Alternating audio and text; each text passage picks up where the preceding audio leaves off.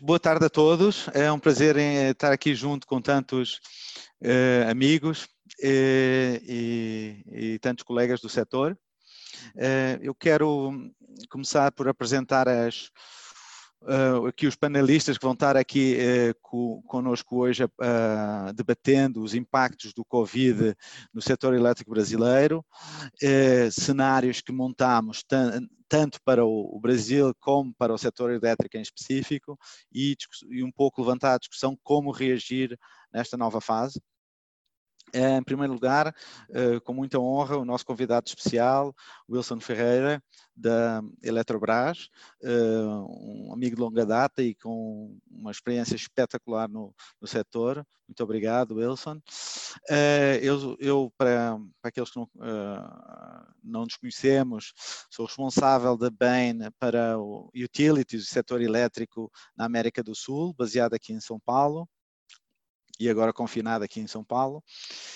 Teremos depois o Alessandro Cadei, uh, nosso sócio uh, em Itália, uh, e é o responsável para a prática de utilities no, no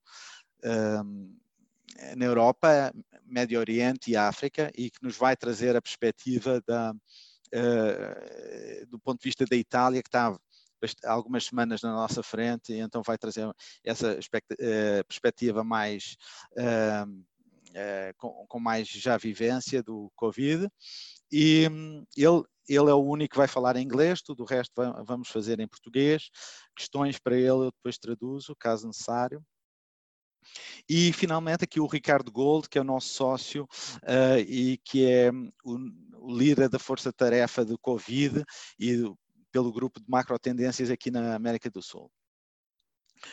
É, só com, na próxima página aqui a gente tem um eh, temos o botão de perguntas e respostas Q&A estejam à vontade para fazer eh, perguntas e a, a, equipe vai eh, organizando para irmos fazendo no final da apresentação fazermos aqui as perguntas a qualquer um dos participantes Uh, a agenda para hoje, uh, vai, vamos começar com o Ricardo Gold, ele uh, vai falar das a evolução e as implicações do Covid no Brasil do ponto de vista mais macroeconómico e epidemiológico. De, depois vamos, eh, eu, eu, vou voltar com as questões de como é que estas implicações se traduzem uh, para o setor elétrico brasileiro. O Alessandro vai falar de Itália e Europa. Eu volto para a discussão de, de como reagir e perguntas e respostas. Ao longo de cada um destes blocos, o Wilson vai uh, responder, vai comentar cada um destes blocos e, e vai responder algumas perguntas ao longo da, da apresentação destes fatos e dados. Nosso objetivo hoje aqui é trazer fatos, dados, cenários para embasar a discussão sobre estes impactos no setor e, e assim contribuir para o enfrentamento da crise. Ricardo. Bom, boa, bom dia a todos. É, então, a ideia, eu não vou passar por todo o nosso ponto de vista sobre o cenário do Covid no Brasil, vou passar simplesmente por algumas mensagens os que têm interesse, a gente pode depois compartilhar o ponto de vista mais amplo é, que nós temos sobre a evolução da doença no Brasil. Acho que o primeiro ponto é que entender a situação do Brasil realmente não é o Brasil não é para amadores, né? É tudo aqui é, é com emoção.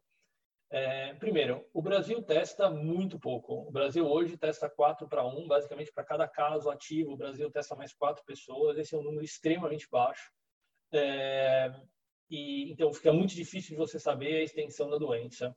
Mas acho que não só isso, né? eu acho que isso já era conhecido, mas o Brasil ainda demora muito para soltar as informações. Então, quando vocês escutam que hoje o Brasil teve 6 mil casos, não significa que o Brasil teve hoje 6 mil casos, significa que hoje foram anunciados 6 mil casos.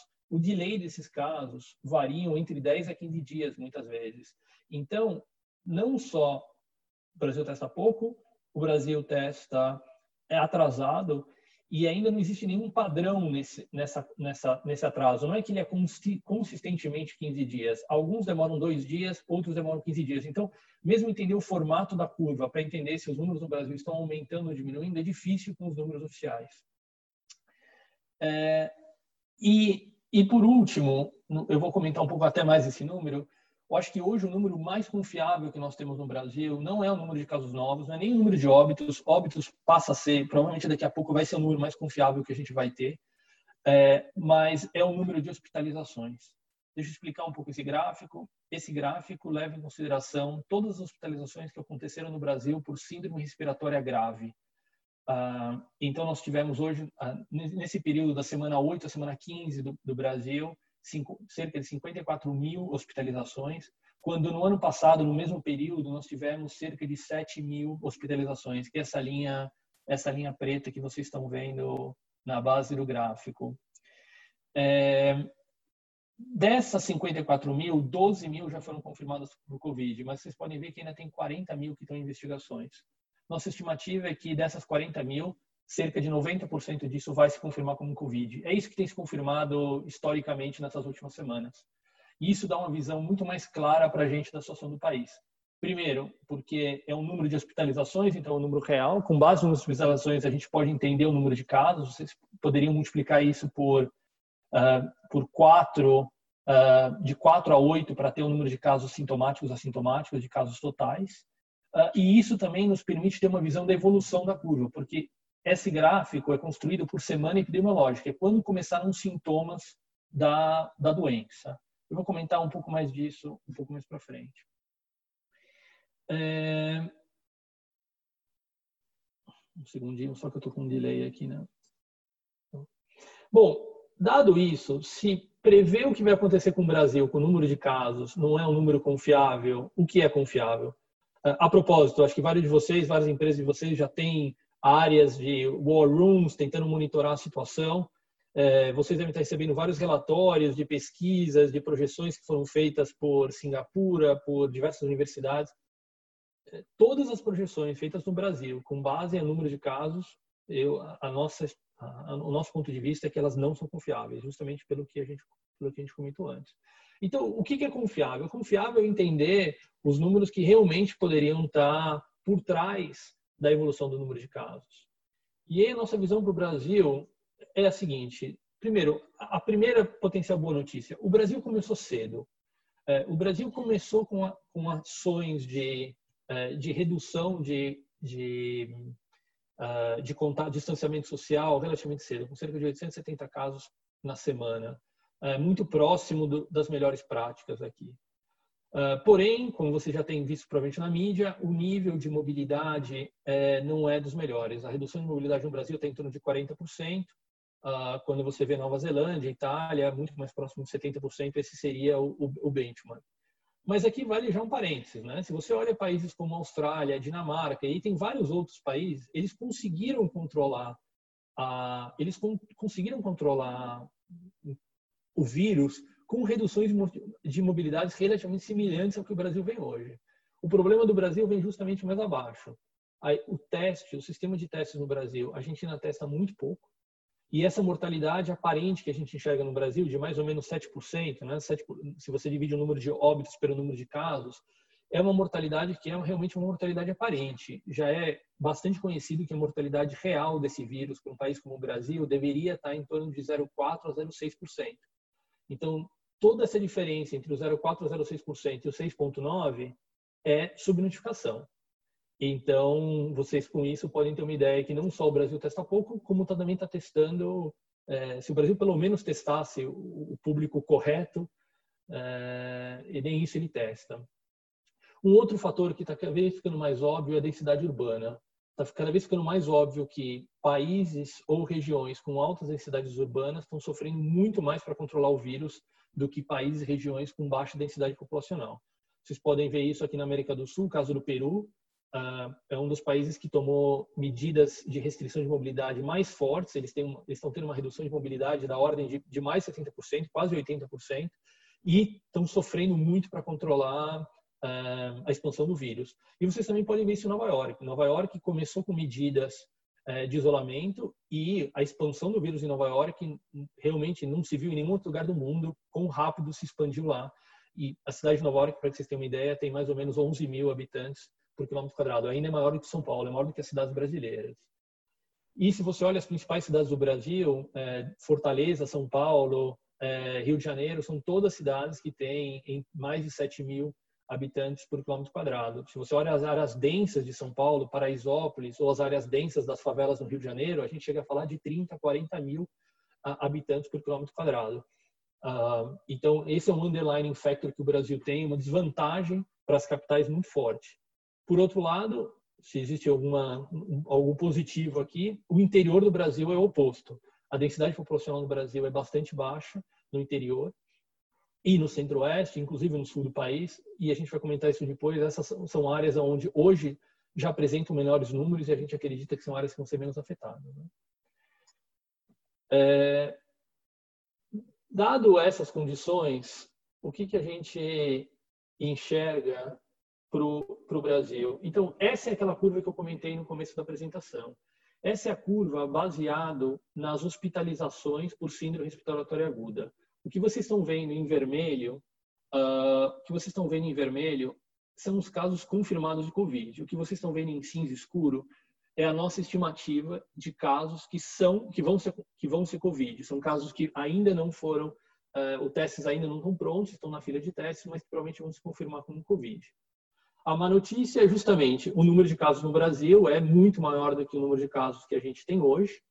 Uh, a boa notícia é que vocês, se vocês olham o perfil dessa curva da semana 12 em diante, é uma curva que ela começa a ter um comportamento muito menos exponencial como era o que tinha antes. Os dados da semana 16 e 17 ainda não são confiáveis, porque, como eu comentei, essa curva é formada por quando começam os sintomas, e então ainda tem pessoas uh, que, que apresentam sintomas, que os testes vão estar prontos agora, que vão ser alocadas nessas semanas, porque os sintomas começaram aí, mas isso dá para ter uma noção de que, é, embora a situação no Brasil ainda não esteja sob controle, pelo menos está melhor do que estava antes.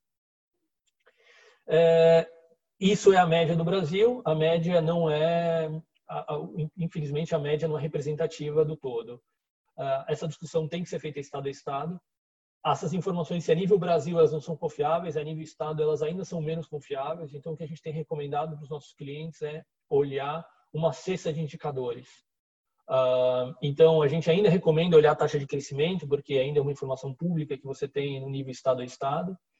É, vocês veem taxas de crescimento, qualquer coisa acima de 10% é um número é um número complicado. Não é tão ruim como foi na Itália, só para te dar uma ordem de, de, de, grandeza. Na Itália, esse número crescia, uh, crescia a, quase 20, a mais de 20%.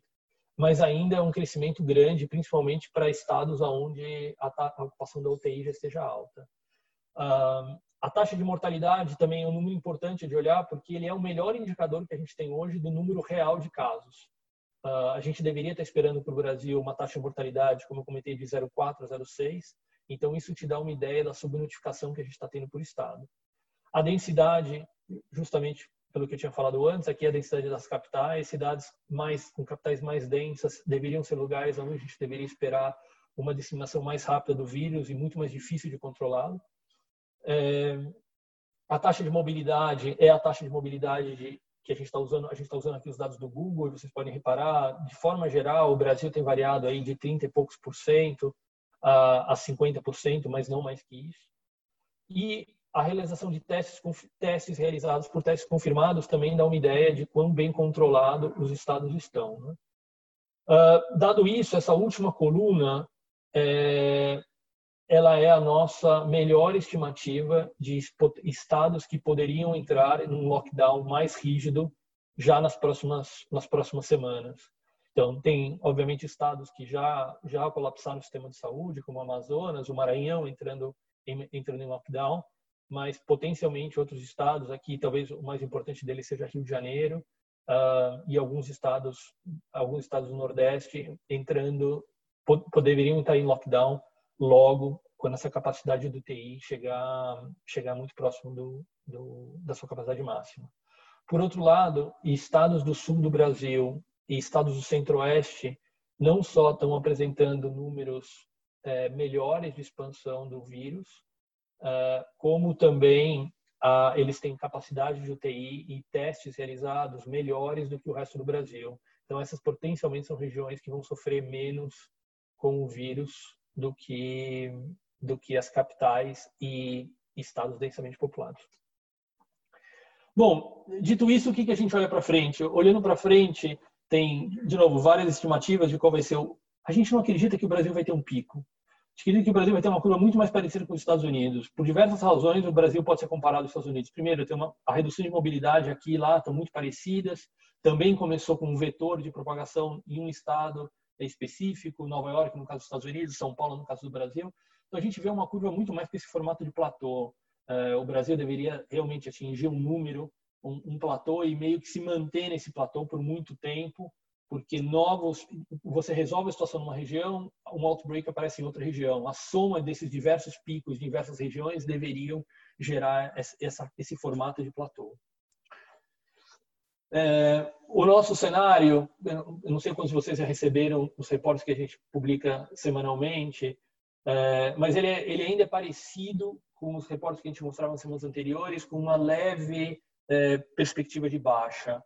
Ah, a gente ainda olha o Brasil como um todo, como eu comentei, não tem um pico muito claro, é, tem um pico de casos ativos, aqui não é casos totais, é, é casos ativos em determinado momento entre 200 a 300 mil, que é muito, muito próximo da capacidade hospitalar brasileira. Ah, e isso, novamente, isso é global. Se você olha regionalmente, isso significa que nós vamos ter colapsos em algumas regiões do sistema de saúde.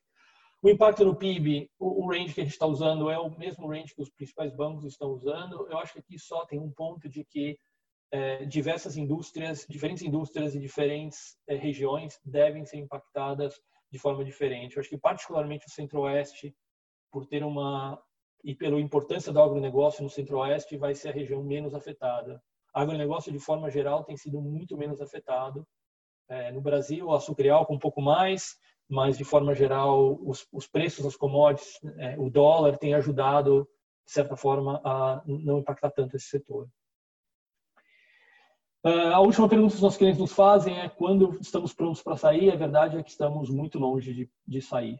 O Brasil, eu não vou passar por toda essa tabela, mas ele tem pelo menos três informações que deveriam ser chaves aqui. Primeiro, tem um controle da transmissão, estamos longe disso. Deveríamos ter uma capacidade de testes de 20 testes realizados para cada, para cada, para cada teste ativo. Estamos hoje em 3, 4 para 1, que é muito baixo. E o Brasil hoje não tem nenhuma capacidade de fazer um rastreamento da, dos contatos, que é basicamente quando encontra uma pessoa contaminada, identificar toda a cadeia de, de contaminação e poder isolar essas pessoas.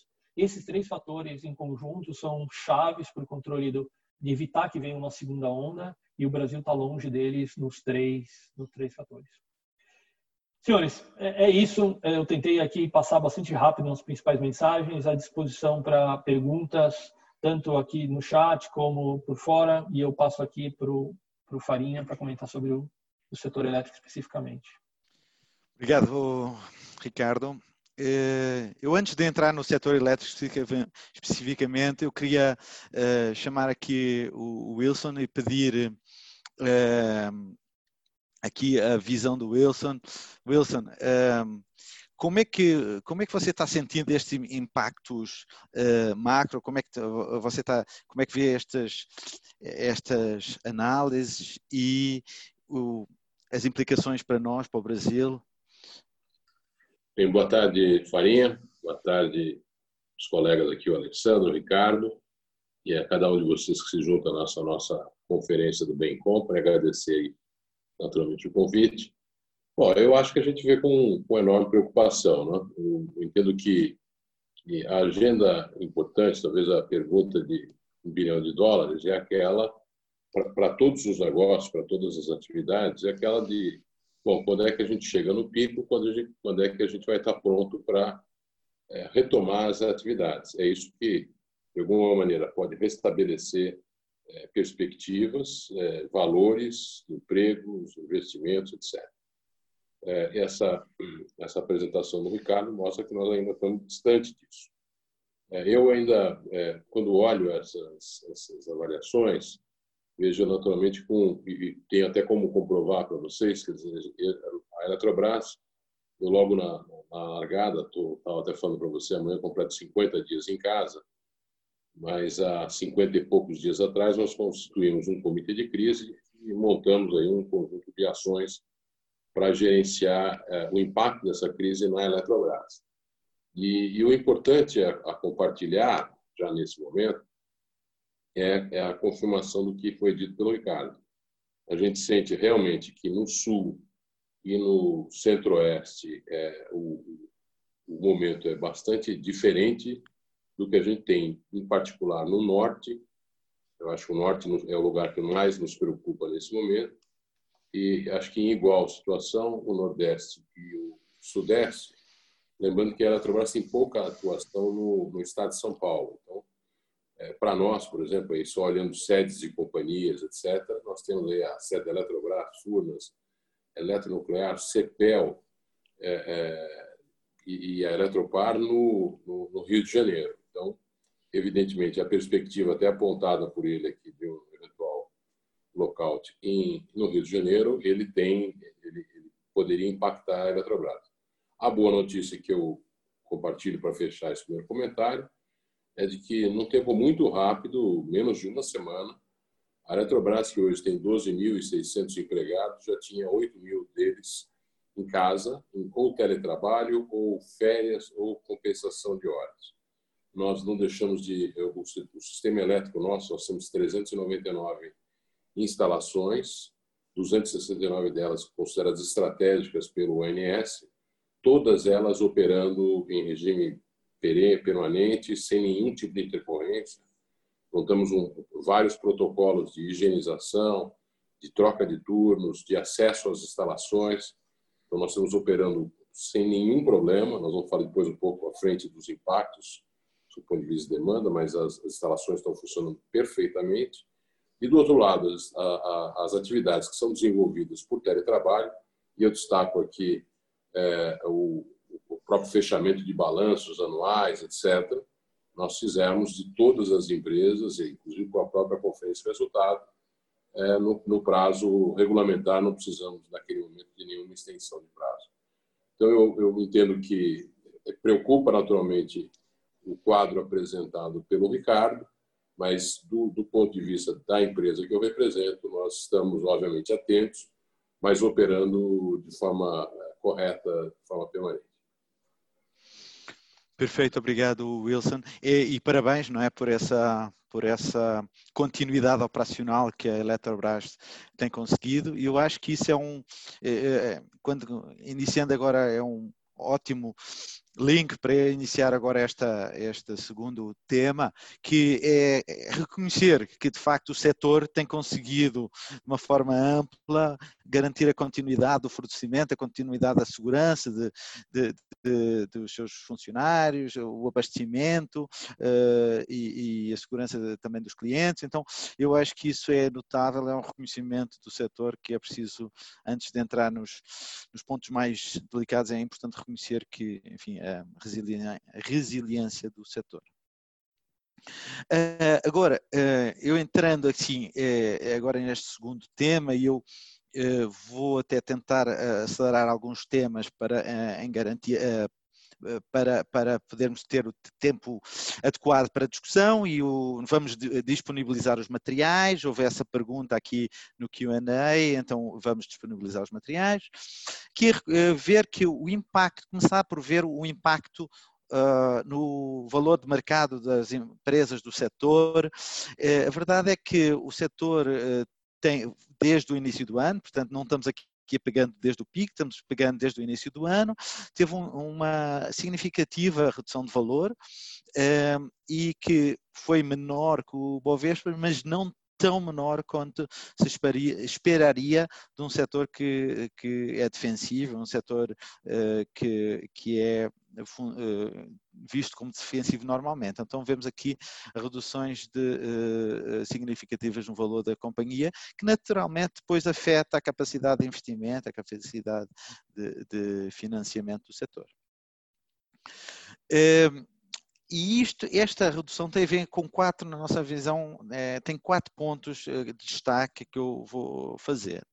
Eh, no fundo, eh, o Covid está tendo um, múltiplos impactos no setor. Então, a redução da carga é o mais evidente. A redução da carga pela redução do, do uh, traz, no fundo, a redução do consumo, muito dos setores industrial, do setor industrial e comercial, impacta numa sobrecontratação generalizada de quem tem os contratos, claro, das distribuidoras e dos consumidores, enfim. Eh, então, é uma sobrecontratação eh, generalizada e que, eu vou discutir à frente, pode até ter um impacto eh, perene. Quer dizer, é um impacto que é no momento da queda, mas também como é que isto vai impactar a curva, a evolução da curva de consumo futura do setor.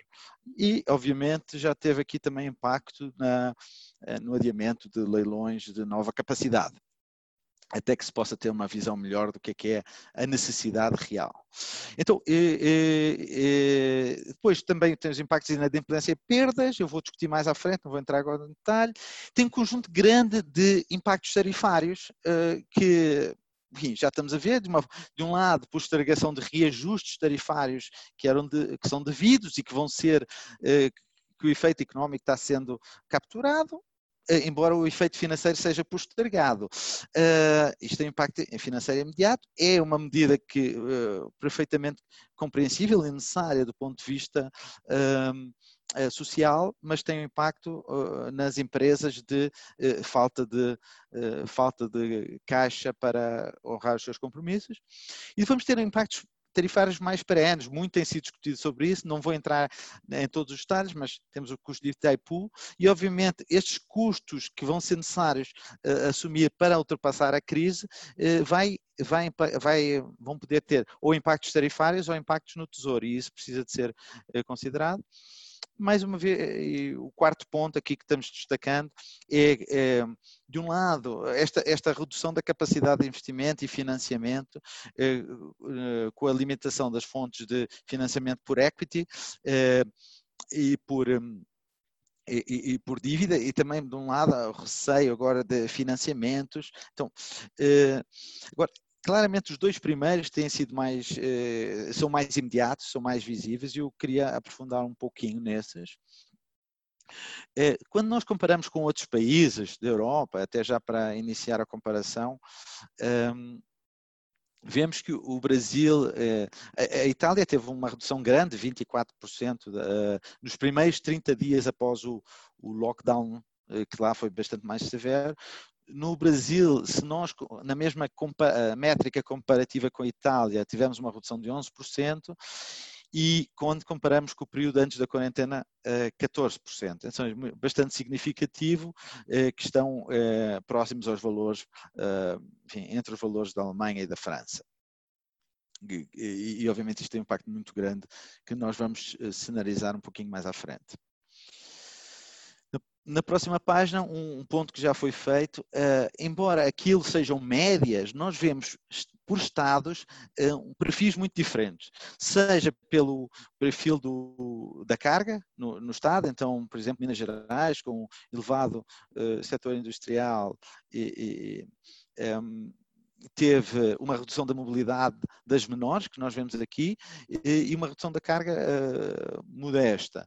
E temos outros estados, uh, por exemplo, o Rio Grande do Sul, que uh, teve uma redução de carga de 30%, que é, é, Então, há aqui uma grande heterogeneidade, que já foi falada antes, e que, e que tem que ser tida em consideração, impactos muito diferentes por estado. Olhando do ponto de vista Brasil, na próxima página, eh, nós temos aqui, eh, fomos ver, aqui são efeitos que não são, eh, ali na página anterior são efeitos do momento, quedas de 14% no momento. Agora, se nós olharmos de, desde 2001, no período do racionamento, em, a, a, a, carga demorou uns quatro anos para voltar, em média, no Brasil, ao, ao volume pré Uh, racionamento. Uh, na crise mais recente, tivemos uns quatro anos e pouco para recuperar o consumo pré uh, de, de, 2014. Então, então, isso são uns cerca de quatro anos. Esta crise, em muitas dimensões, é mais grave, é única na nossa geração. Então, é como é que vamos ter a curva daqui para a frente e como é que isto impacta uh, as questões de contratação de energia e necessidade de leilões, mas também o, o valor económico dos, das concessões. E, daqui para a frente. Nós vemos, por exemplo, esta curva nos Estados Unidos, eu não trouxe aqui, mas a curva nos Estados Unidos uh, claramente uh, uh, também tem efeitos destes que as crises acabam por mudar o perfil futuro das. Um, da demanda e então o perfil futuro até do valor económico do setor avançando um pouco nas inadimplência Uh, queríamos mostrar aqui também uns gráficos. Além da inadimplência, que eu vou focar, tem também o aumento das perdas, obviamente, que ainda está mais difícil de cenarizar, uh, mas que tem um impacto significativo na, nas distribuidoras. Então, se nós virmos a, crise que falámos ali antes, a evolução da inadimplência de 2013 e 2019, o terceiro trimestre, que é onde temos aqui dados, no fundo, uh, já tínhamos tido um aumento de três vezes, um aumento assim, vamos dizer, sustentado. Pois há muitas perspectivas de olhar para isto, mas no fundo temos aqui um aumento eh, significativo eh, e sustentado. Agora, apesar deste aumento, nada é da dimensão do que nós estamos enfrentando agora. temos uma severidade da crise económica que já levou medidas muito, enfim, fora do setor, muito fortes. volta só uma no anterior. Eh, temos a proibição do corte, que é também uma, uma medida inédita e, e que. Hum, assim, eh, e que dentro das estimativas que temos visto e temos analisado, no pico da pandemia uma, eh, poderá levar as inadimplências das empresas até uns 20%, o que é uma, um impacto dramático na, na, no caixa das companhias. É, das distribuidoras em particular. E então, eh, isso nos leva, eh, com os outros fatores que nós olhámos antes, e não vamos aqui poder entrar em detalhe para tentar cumprirmos aqui o nosso prazo, construímos três cenários eh, para os possíveis impactos do setor e que são construídos um pouco em cima da, dos cenários que o Ricardo mostrou mais cedo para o Brasil. Então, o cenário 1 um, eh, que as, seria um cenário em que as medidas eh, são suficientes para conter o contágio, o período mais severo, uh, entramos rapidamente numa, numa uh, redução de casos e que permite uma retomada mais rápida, e então temos, dependendo da redução do consumo, uh, da inadimplência e dos e das uh, alívios de custos que a redução desta carga também permite, um,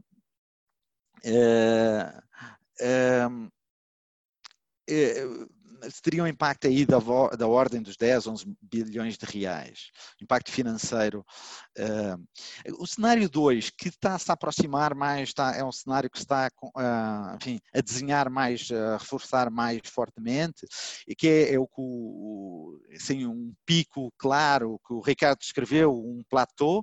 Uh, que sejam uns quatro meses, então tínhamos aqui uma, uma redução de consumo 8 a 12%, uma retomada demorada e um, e um impacto de inadimplência de, em 7 a 15 pontos percentuais, isto teria um, uns valores de impacto financeiro líquido dos alívios tarifários de uns 15 a 22 bi. Uh, e um cenário 3, em que, uh, em que o, seria um pouco mais uh, gravoso do que aquilo que o Ricardo mostrou, então medidas não efetivas, necessidade de lockdowns mais severos e prolongado esta crise, então poderíamos ter uma redução de consumo eh, mais próximo dos níveis de Itália e uma inadimplência chegando até aqueles níveis que falámos antes, então aí claramente iríamos para valores bem acima eh, dos 25 bilhões e aqui eh, e aqui teríamos, eh, enfim, eh, maiores dificuldades. Nós queríamos aproveitar esta, a riqueza do, do, dos participantes, eh, o, conhecimento grande que, que, os nossos participantes, assistentes têm, para tentar aqui colher a sensibilidade vossa do, um, em relação a estes cenários. Então, Daniela, lança aí a pesquisa. Eu queria, para aqueles que tiverem interesse, responderem aí, simplesmente só clicarem e, e submeter aí os, uh, o que é que vocês acham de opinião sobre estes cenários. Então, vocês quatro, desenhamos quatro opções, uh, além do cenário 1, 2, 3, podemos ter um cenário que é mais grande do que o cenário 1. Então, uh, aqueles que quiserem, por favor, respondam aí e, e depois a gente compartilha os, um, os uh, resultados aqui uh, com vocês. Uh, então, e, e, enquanto vocês fazem essa, essa, votação, eu queria passar aqui para o Wilson, e eh, um pouco também lançar a mesma pergunta: como é que você vê eh, estes cenários e, mais ainda do, de escolher um cenário, assim, com a sua enorme experiência no setor e que já passou por aquelas crises ali que nós falámos, enfim, algumas até trabalhámos eh, aqui naquela. Uh, e aquela de contar CR, etc.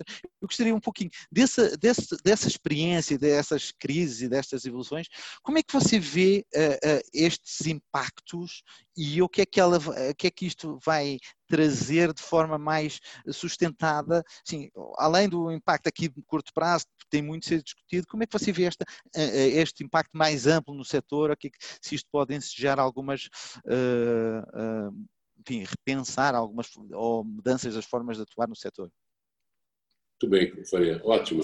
Bom, eu vou até confessar o meu cenário, que seria um, uh, e, fazer alguns comentários em cima disso aqui. Acho que a primeira coisa é os cenários eles não, eles não podem ser olhados é, de uma forma integrada, na minha avaliação. É, por quê? Porque nós já tivemos essa, é, o fato de a gente ter tido racionamento e, e a, a crise de 2014 com a subcontratação dos distribuidores acabou nos preparando. Né? Nós temos uma solução pronta que que já que corresponde exatamente à evolução que teve em 2014, essa chamada conta CR, que é uma conta alimentada por ativos é, regulatórios a serem reconhecidos pela agência e que vão ser, obviamente, é, é, objeto de um financiamento desse desse chamado buraco, né? É, para ser pago em, em, em, médio e longo prazo, algo na casa de cinco anos. Então, é, o fato de a gente ter tido aqueles dois eventos anteriores nos facilita na, na rapidez da solução.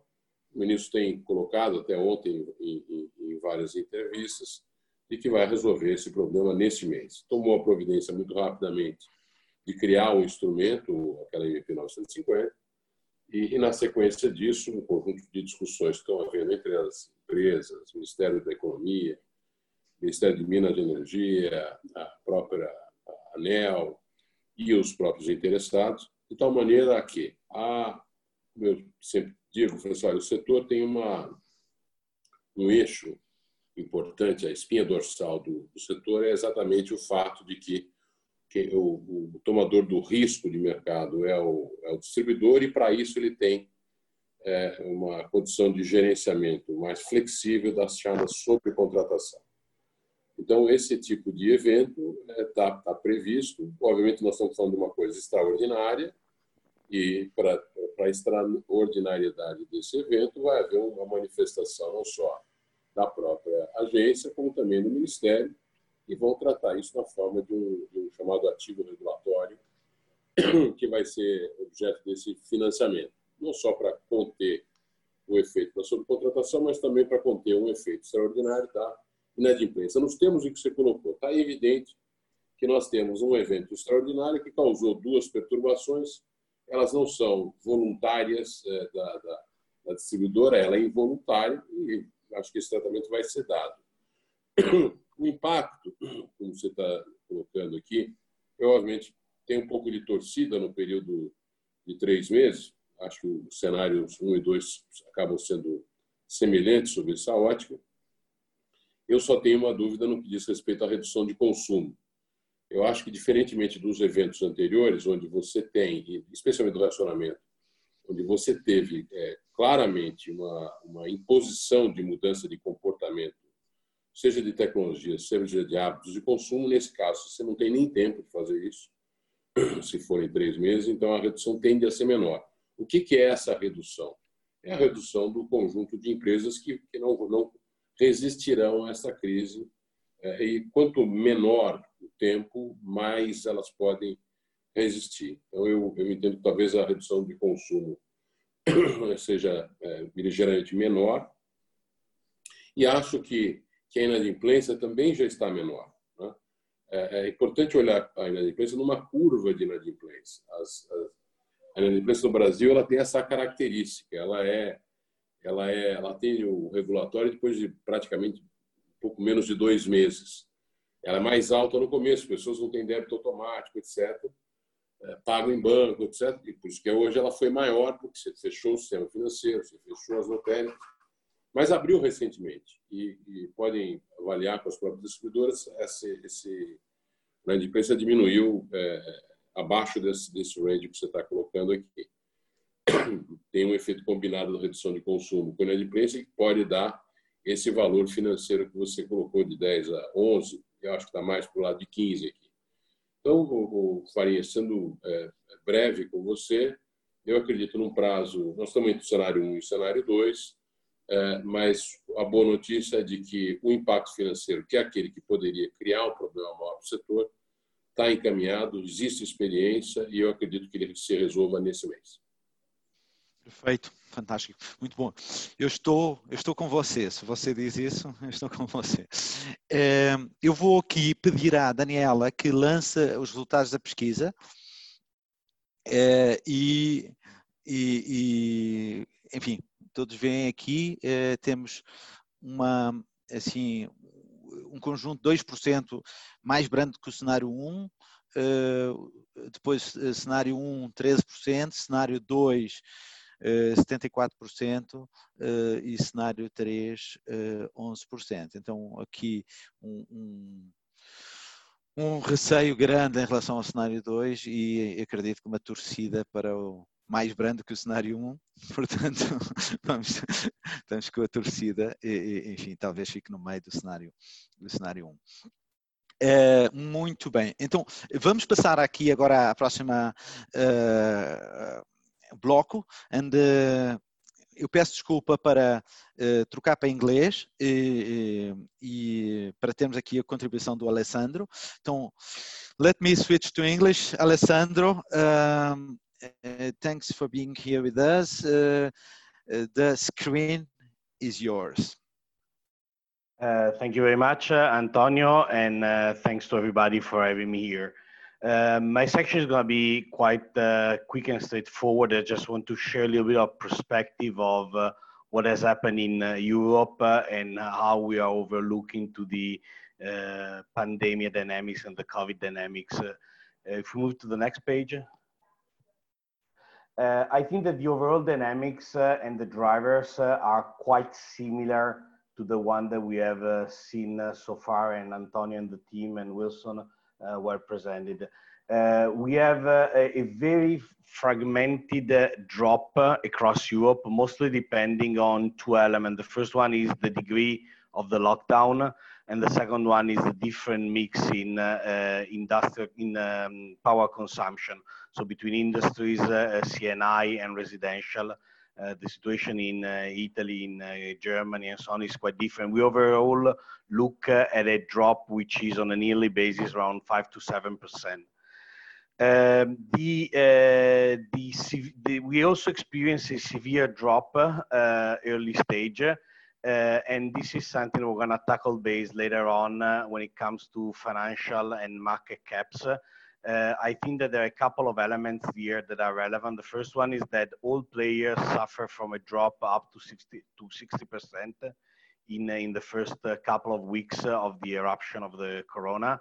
Uh, the reality of fact is that right now we overlook at the um, of around two major clusters. The first one are the TSOs, so fully regulated business, which are down around uh, between 8 to 10 percent an integrated player that are still suffering and are usually down, uh, let's say between 20, 25%, and again up to 50%. And I think that here what actually is stressing significantly is the different resiliency of the business model to such a stress. The third element is a drop in profitability, which has potentially two major causes. The first one is in the retail business, especially linked to the credit management. And the second one is due to the delay in CapEx. So we're going to go back to this point later on. Um, the reality of fact, though, is that uh, we do expect uh, some impact also in 2021, especially when it comes to uh, fully recovery from the drop in, in load.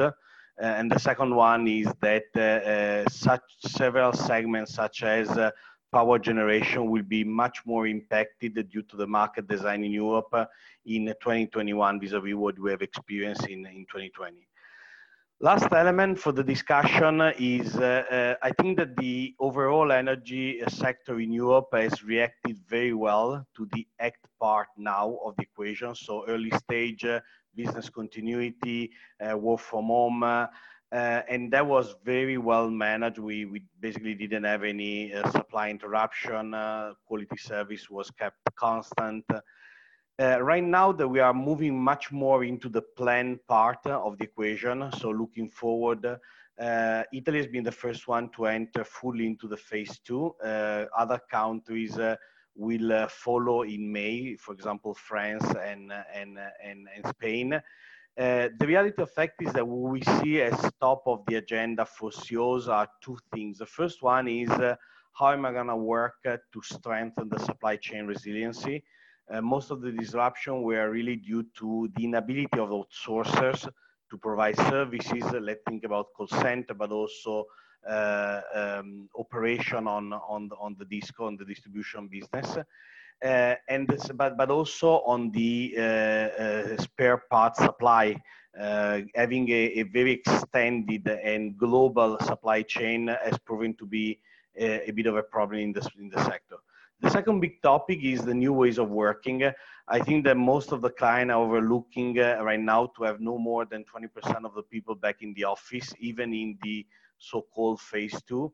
Uh, some of them are actually expecting to have uh, uh, people working from home until December. And the reality of fact is that this phenomenon has opened up new opportunities to restructure the operating model of the company in order to cope and to reduce the burden on, on people on things such as uh, commuting and so on and so forth. So those, those are the two biggest, biggest topics. Um, if I can give a couple of examples of where we are supporting our clients uh, um, is uh, um, on twofold. The first one is really on reactivating the engine. We've been supporting a TSO player right now. They were used to have over 200 different construction site active. Uh, they went down to less than five during the toughest period in the coronavirus. We are now back in redesigning and reactivating the supply chain. There's been a lot of uh, uh, scenario exercising, especially to stress test the financial strength of the company uh, in such a tough period. Uh, that was also a very important, important piece of the of the work that we did. Uh, another example of, of, of, activities that we did in, in the COVID period were around uh, the acceleration of the digitalization, especially when it comes to the more downstream activities, both for commodity and for added value services. So most of the players that were uh, uh, still uh, very much based on the um, physical channel that to accelerate and turn it around into more digital type of approach. Uh, so again, those are just some of the example. I think that we have been more or less working throughout the full value chain. Uh, and, and, and again, I would really reinforce the idea around the two major topics that I see will characterize the dynamics in Europe, which are going to be supply chain resiliency and new ways of working. On the next page, just to sum up, uh, here is what I pictured quickly before. So uh, you can see in uh, gray the integrated utilities and in red the TSO player. TSO have a strong regulatory framework that do prevent them from a significant drop in profitability. The other interesting element is to see how the dividends policy will evolve over time. Uh, very few players uh, postpone or uh, stop dividends for 2020. And in my personal opinion, most of them would have done it anyway, regardless of the current situation. So they just leveraged uh, COVID uh, as a as a external factor to postpone dividends. The majority are confirming both results for 2020 as well as dividend policies. Next. Uh, so uh, let me go back quickly and let me reinforce some of the example and the ideas. This is our project that we are currently working on. Uh, so the protect part, so the act now is uh, something the player did uh, mostly internally because the energy system is very much used to respond to emergencies. Some of the example are the phygital approach, so how to convert the physical channel into digital. This is going to be a long, long, long-lasting uh, dynamic uh, uh, in the in the in the future. The supply chain, we are also supporting client in rebuilding uh, the, the the supply chain because in certain cases some of the supplier actually got bankrupt throughout the process. Uh, there is a strong uh, need from the strategic plan I mentioned before the example on the scenario planning and financial stretch. I, th I think that we are also receiving more and more requests from the client in order to uh, accelerate. So instead of having a mm, current future type of angle, having more future backward type of angle on their strategic plan and potentially also work uh, in order to reassess the, uh, the, the, the, the, the, plan and the operating model. So a couple of example, a couple of lesson learned, and happy to take question afterward. Thank you, Antonio. Thanks a lot, um, Alessandro. So, um, eu vou deixar, eu vou já listar as, a, a, pergunta que eu tinha agora para você, Wilson, mas interesse em respeito aqui ao tempo, tentar aqui cumprir o tempo, eu vou, como tem muito a ver uh, com o, como reagir que o Alessandro falou, na Itália também tem a ver com o que eu vou agora sumarizar rapidamente, eu talvez junto no final para respeitarmos o tempo. Eu achei interessante aqui, a, a, queria perguntar como é que está vendo estas questões da, do impacto na cadeia de fornecimento, seja, uh, uh, seja dos uh, equipamentos e as, os materiais, mas também a, a reação dos, dos, fornecedores, e nomeadamente investimentos, etc., como é que uh, a parte operacional que está em parte uh, terceirizados.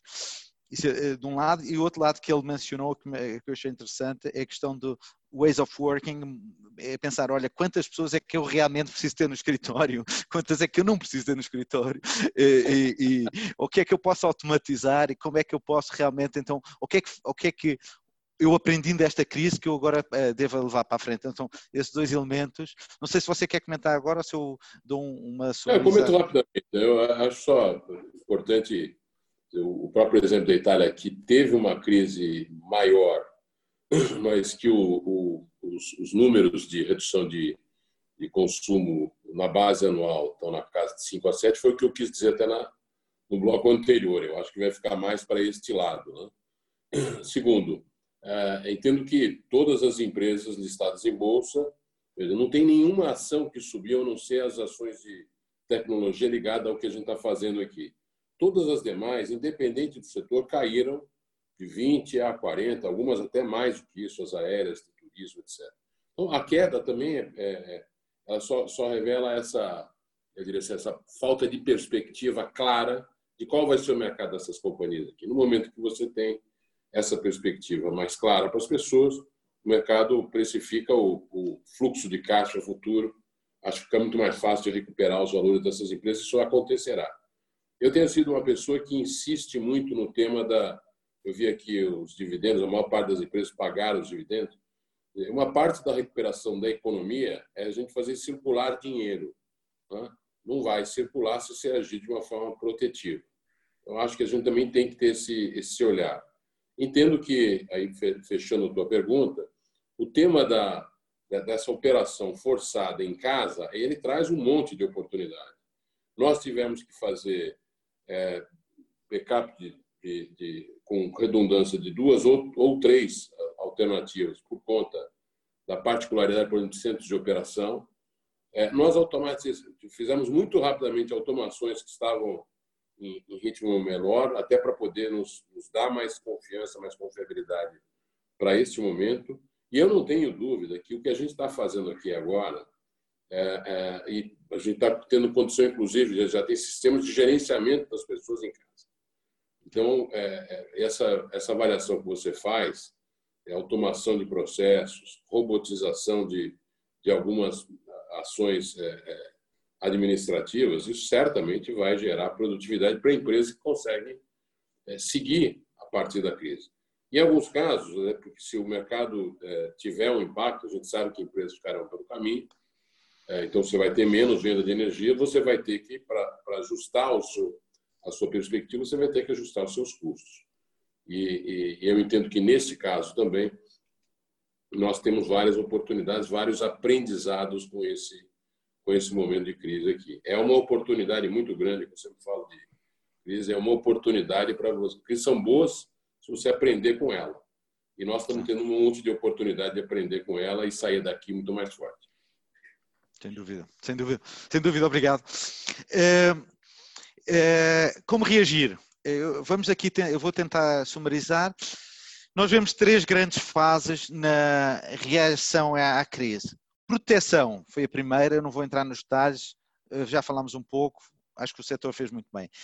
Recuperação, estamos a, pensar, estamos a trabalhar agora nisso, e depois reformulação, que é um pouco o que o Wilson já estava a falar.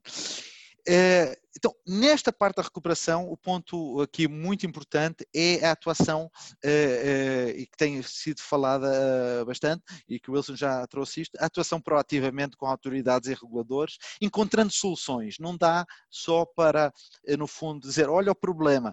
olha o problema e olha aqui um conjunto de soluções que podem ser trazidas.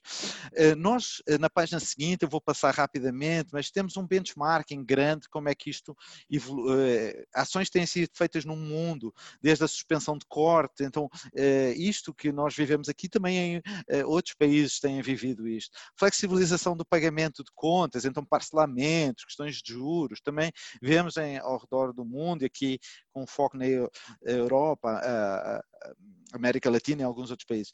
Expansão de programas de tarefa social para baixa renda, novas fontes de financiamento, relaxamento de obrigações regulatórias, flexibilização de, na contratação de energia. Então, isto é coisas que, que temos visto ao redor do mundo e que também temos visto no Brasil, que estão ou implementadas ou em, em análise. Então, este tipo de medidas, trabalhar colaborativamente para que estas medidas sejam uh, as melhores possíveis para o setor. Então, como é que vamos fazer? Uh, olhando o hoje, como é que a gente passa a crise, mas também já sem, sem criar uma crise futura. Então, como é que eu faço uma coisa que realmente.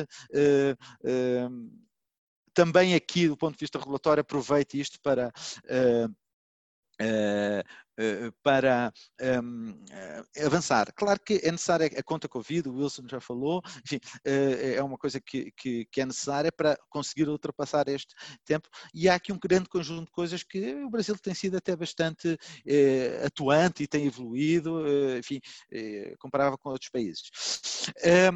Uh, prosseguindo aqui na fase, já falando da fase de recuperação, aquela segunda fase que eu falei antes, é, um dos pontos que tem sido falado, e a bem uh, tem falado também, não só no setor elétrico, mas em muitos setores, esta, de, esta noção de reforçar a relação com os clientes, e eu já vi que eu vou ultrapassar uns minutos, uh, peço uh, desculpa a todos, mas vamos tentar limitar realmente em cinco minutos esta ultrapassagem, acho que a discussão tem sido interessante. Reforçar a, a, a, confiança dos clientes. Então, isso é muito bonito, mas isto se aplica ao setor elétrico? Nós acreditamos que sim. Então, se nós olharmos para, aqui pegando num segmento muito vulnerável, segmento de baixa renda, se nós olharmos por Estado, isto não é por distribuidora, não queremos aqui trazer distribuidoras, mas se olharmos por, está, por Estado, vemos que a quantidade de clientes cadastrado Uh, na tarifa social de energia elétrica, quando você compara com o Bolsa Família, varia imenso. Uh, então, há aqui um valor acima de bilhão de reais que pode ser trazido para este segmento que é o mais que é o que nos afeta mais em termos naquela dimensão da inadimplência. Isto é, um, é o que a gente fala, fala, de reforçar a confiança com os clientes. Isto é uma dimensão, há muitas, mas isso também sim aplica no, no setor elétrico, uma coisa que tem que se falado ao redor de todos os setores. Então, eh, ainda na fase de recuperação, na próxima página, é, também é claro, obviamente, é necessário ajustar as estratégias de arrecadação. O Wilson falou um pouco dos desafios. De, as pessoas pagavam, pagavam no, na lotérica, fechou a lotérica, como é que, enfim, não pode sair de casa. Uh, bom, isso é uma dimensão. Como é que eu ajusto a estratégia de arrecadação? Não posso cortar. Como é que eu ajusto a estratégia? Uh, como é que eu faço este planejamento ou regresso aos locais de trabalho? Já foi falado um pouco, então, interesse do tempo eu avanço. Esta questão uh, que nós, uh, nessa fase da reformulação, nós entendemos que realmente mudar de patamar em digitalização e analytics, inteligência analítica para o setor é fundamental. E isto permite eh, aplica-se a, toda a, a, todas as empresas em todas as funções, mas no relacionamento dos clientes é especialmente visível. E aqui temos aprendizados de outros setores que são importantes e da crise. Bom, na próxima página nós trazemos alguma comparação de como as, uh, as pessoas têm uh, adotado novas experiências digitais, estão aí números, eu não vou entrar em detalhe por interesse do tempo, mas uh, realmente as pessoas, como o Wilson também já disse, estão-se a habituar à digitalização de outra forma. Mas na página seguinte nós olhamos para o setor, isto não é setor elétrico. Na próxima página seguinte temos o setor elétrico. Então vemos que no Brasil, dados do Brasil, eh, em abril tivemos 17% do volume de acesso dos clientes uh, aos sites das distribuidoras. Isto é uma ferramenta da Bain que nos permite ter estes dados. Também vemos que se, uh, 13, apenas 13% dos clientes acessam os sites das distribuidoras e 22% dos clientes baixam os apps, os aplicativos para celular. Se você somar os 13 com os 22, que não, não, não é correto, mas no, no máximo são, é a base de clientes que, que que acessa canais eletrónicos, estamos em 35%. É muito baixo. E bom, ah, mas é que o cliente não está habituado. Uh, se eu for olhar para, o lado uh, direito uh, gráfico, eu vejo que a avaliação dos clientes, da avaliação média dos aplicativos das distribuidoras de energia comparados com as distribuidoras de água e saneamento, de telecom e de bancos. Então, vemos que mesmo comparando com água e saneamento, uh, os aplicativos das distribuidoras são mal avaliados. Então, para nós podermos aumentar o engajamento digital, vamos ter que trabalhar também nisto. E são só exemplos práticos do que se fala uh, uh, digitalização, relação com os clientes. São coisas, não há ninguém no setor que não esteja trabalhando nisto nas nossas conversas, todos estão trabalhando nisto. Agora, enfim, esta também é a fotografia. E então, uh, isto é uma dimensão que realmente esta crise é, é, é uma nobre, uma área nobre é este aumento da digitalização. Há outros elementos que talvez não sejam tão novos, que, eh, que, com certeza na página seguinte a gente vê melhorar, melhoria de produtividade, Obviamente aqui para o setor elétrico eu não poderia deixar de falar na liberalização e, re, e, reformulação da regulação setorial, que é uma coisa que já, já vinha de trás, não é nova, mas que, que, que eh, não se pode deixar de lado e é preciso pensar, e a reformulação passa também por essa dimensão. E com certeza a questão de aquisições, fusões, aquisições, consolidação, privatização ou, ou, capitalização são temas que têm a ser considerados uh, nesta, uh, nesta fase de reformulação. Então, uh, terminamos aqui o nosso material, excedemos o tempo, mas eu queria ainda antes de, de um, finalizar passar, passar ao Wilson dizer, olha, como é que vê que, como é que você vê que Eletrobras ou o setor estão a preparar para reagir no fundo a esta realidade? Bom, eu sou otimista nesse sentido. Eu acho que. Eu, eu gosto sempre de lembrar que a gente levou, no, na época do racionamento, algo como 20 dias para fazer as metas de, dos consumidores que nós tínhamos à época. Né? Não éramos capazes, de, inclusive, de, de fazer os cálculos de médias anteriores enviar todas as, as metas para as pessoas num tempo muito rápido se você vê o que aconteceu esse, esse, nesse evento aqui, com o número de pessoas que tiveram humildes, tiveram se cadastrar usando um app para receber o auxílio emergencial, são mais de 50 milhões de pessoas, mais do que a gente vê lá, e foi feito em uma semana. Então, veja, eu acho que nós estamos tendo. É, é aquela coisa, né? às vezes as pessoas tem o jeito, o jeito de aprender é pela, pela vontade de aprender, pela sedução do aprendizado, pela obrigação do aprendizado. E eu acho que nós estamos vivendo uma coisa boa nesse sentido. É, tem gente que jamais tinha utilizado o smartphone e a partir de agora vira um, um cara inseparável. A, a mesma coisa com os computadores, com os, os iPads, etc., os, os tablets e etc. Então, eu entendo, e quero dar só um exemplo a você. Você falou assim, é, é, as, as empresas, e eu brigava com isso na CPFL, as empresas não têm, é, nós, nós guardamos, lemos os consumidores mensalmente, do tempo que a gente tinha uma inflação de 80% ao mês. Hoje a gente tem uma inflação de 3% ao ano e continuamos lendo mensalmente. É, é, nós fizemos a conta digital, a CPFL foi, foi pioneira nisso aqui, e, e, e eu não tenho dúvida que agora esse negócio cresceu muito. A necessidade, ninguém quer que venha um cara ler a sua, sua coisa dentro de casa, etc. É, você pode pagar a conta diretamente no seu, no seu computador, no seu tablet, no seu smartphone. Então, vários hábitos que você colocou da digitalização, é, que, para o bem ou para o mal, a, a, este evento acabou mudando e eu acho que vai mudar para melhor. Eu não tenho dúvida que abre caminho e olha sorte também. Nós já tínhamos um, um, um, uma, uma, um projeto de lei para tratar da modernização do setor, da liberalização, etc. Então, estou assim muito convicto de que o, o, o, este evento, por mais indesejado que seja, ele acaba tendo como contrapartida é, uma precipitação, uma dinamização é, desses processos que estavam pendentes e que iam acontecer num prazo muito maior, é, serão agora num prazo mais curto. Eu fecho colocando o tema da, da capitalização, usei isso como referente. Por óbvio, nós precisamos do Congresso Nacional para aprovar o nosso processo e que ele, o Congresso Nacional está com uma prioridade agora, que é o Covid, seus impactos, inclusive nos estados, municípios, etc. Na sequência disso, nós temos no país, enquanto brasileiros, uma conta muito grande para pagar. Eu não tenho dúvida que isso vai fazer com que, isso em qualquer nível, Não, é na, não é só na União, é nos estados e nos municípios.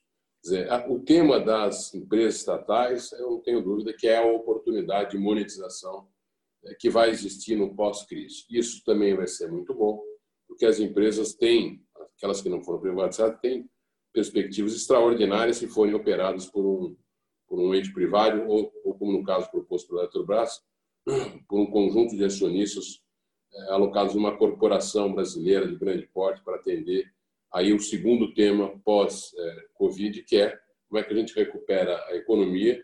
Não tem jeito, é investimento e provavelmente a gente vai poder fazer isso no Brasil, que investiu muito pouco na infraestrutura nos últimos anos, algo na casa de 2% do PIB contra 4, 5 dos nossos eu diria assim, dos nossos equivalentes, né, países em desenvolvimento, tudo que nós não fizemos no passado, nós teremos de oportunidade para fazer a partir de agora, atraindo capital privado e, obviamente, provendo uma infraestrutura melhor para o país ser mais competitivo de uma forma geral. Essas palavras, Faria, obrigado.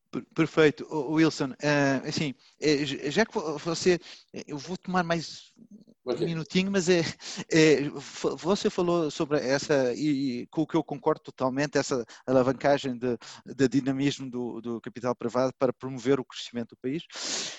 Uma, uma das questões que foi uma das vitórias dos últimos anos foi a privatização das uh, a venda uh, pela Eletrobras, tanto o conjunto de SPEs em que era minoritária, como das uh, distribuidoras, que eram deficitárias. E como é que você vê eh, esse processo, os aprendizados desse processo, de um ponto de vista eh, tanto das SPEs, que é um curso, mas também as distribuidoras, como, como você vê, eh, como é que isso impactou na Eletrobras, como isso, como vê as distribuidoras, como evoluiu? Bom, o, o Farinha, acho que alguns números são evidentes, né? Nós éramos, nós tínhamos nove, quase nove vezes a relação de dívida líquida a EBITDA, chegamos a 2,2 vezes sem a RBSE em três anos. Nós tínhamos 31 bilhões de reais de prejuízo acumulado em quatro anos até 2015.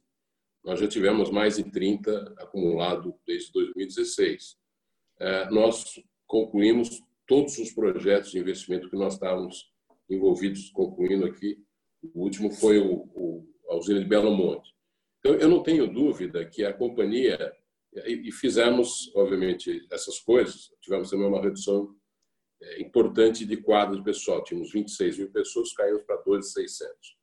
Ora, é, essa melhora ela é fruto de um processo de reestruturação é, que teve como base principalmente a venda das distribuidoras, que geravam um enorme prejuízo para a Eletrobras, ela não era um operador distintivo desse tipo de ativo, como também as SPS que você fez referência, nós temos algumas em processo ainda. Né? É, é, lhe digo o seguinte: se nós não tivéssemos feito isso, neste momento da companhia, nós teríamos uma enorme dificuldade de atravessar essa crise. Enorme. Né? Isso, é, isso é público, a gente divulgou o nosso resultado, o resultado anual. A companhia fechou o ano com caixa de 6 bilhões e meio e, obviamente, tem uma condição importante para enfrentar essa crise com, com, capacidade de negociar e fazer as coisas que têm que ser feitas. Mas é, não fosse isso, não, não estaríamos falando, possivelmente, nem nessa live aqui. Então, eu acredito que foi muito importante para a companhia esses movimentos que ela fez, porque você nunca sabe quando vem uma crise, mas se ela te pegar no seu pior momento, se pegasse no momento de 2016, é, ao invés de a gente estar falando uma história de recuperação, possivelmente nós estamos falando uma história de extinção. É, sem dúvida. Então, também muitos parabéns por, eh, por, essa, por essa reestruturação, que é uma empresa que é tão fundamental para, uh, para o setor e para o Brasil. E, e muito obrigado aqui pela sua generosidade em participar aqui uh, na nossa, uh, no nosso webinar. Eh, eu queria-me também eh, despedir de todos, dizendo que infelizmente não consegui responder todas, não consegui endereçar todas as perguntas que surgiram, muito boas aliás, eh, durante a discussão, mas vamos endereçar cada uma delas, algumas, cada uma delas envolvendo aqui os participantes e, e ficamos também aqui já na, com a promessa de prepararmos mais outros webinars nesta perspectiva analítica uh, em breve. Uh, muito obrigado, boa tarde a todos. Muito obrigado, Wilson, mais uma vez. Boa tarde, amigo. Muito obrigado aí pelo convite de novo. Estamos à disposição sempre que precisarem. Um grande abraço a cada um de vocês. Até logo. Um abraço. Thank you to all also from my side. Have a nice day.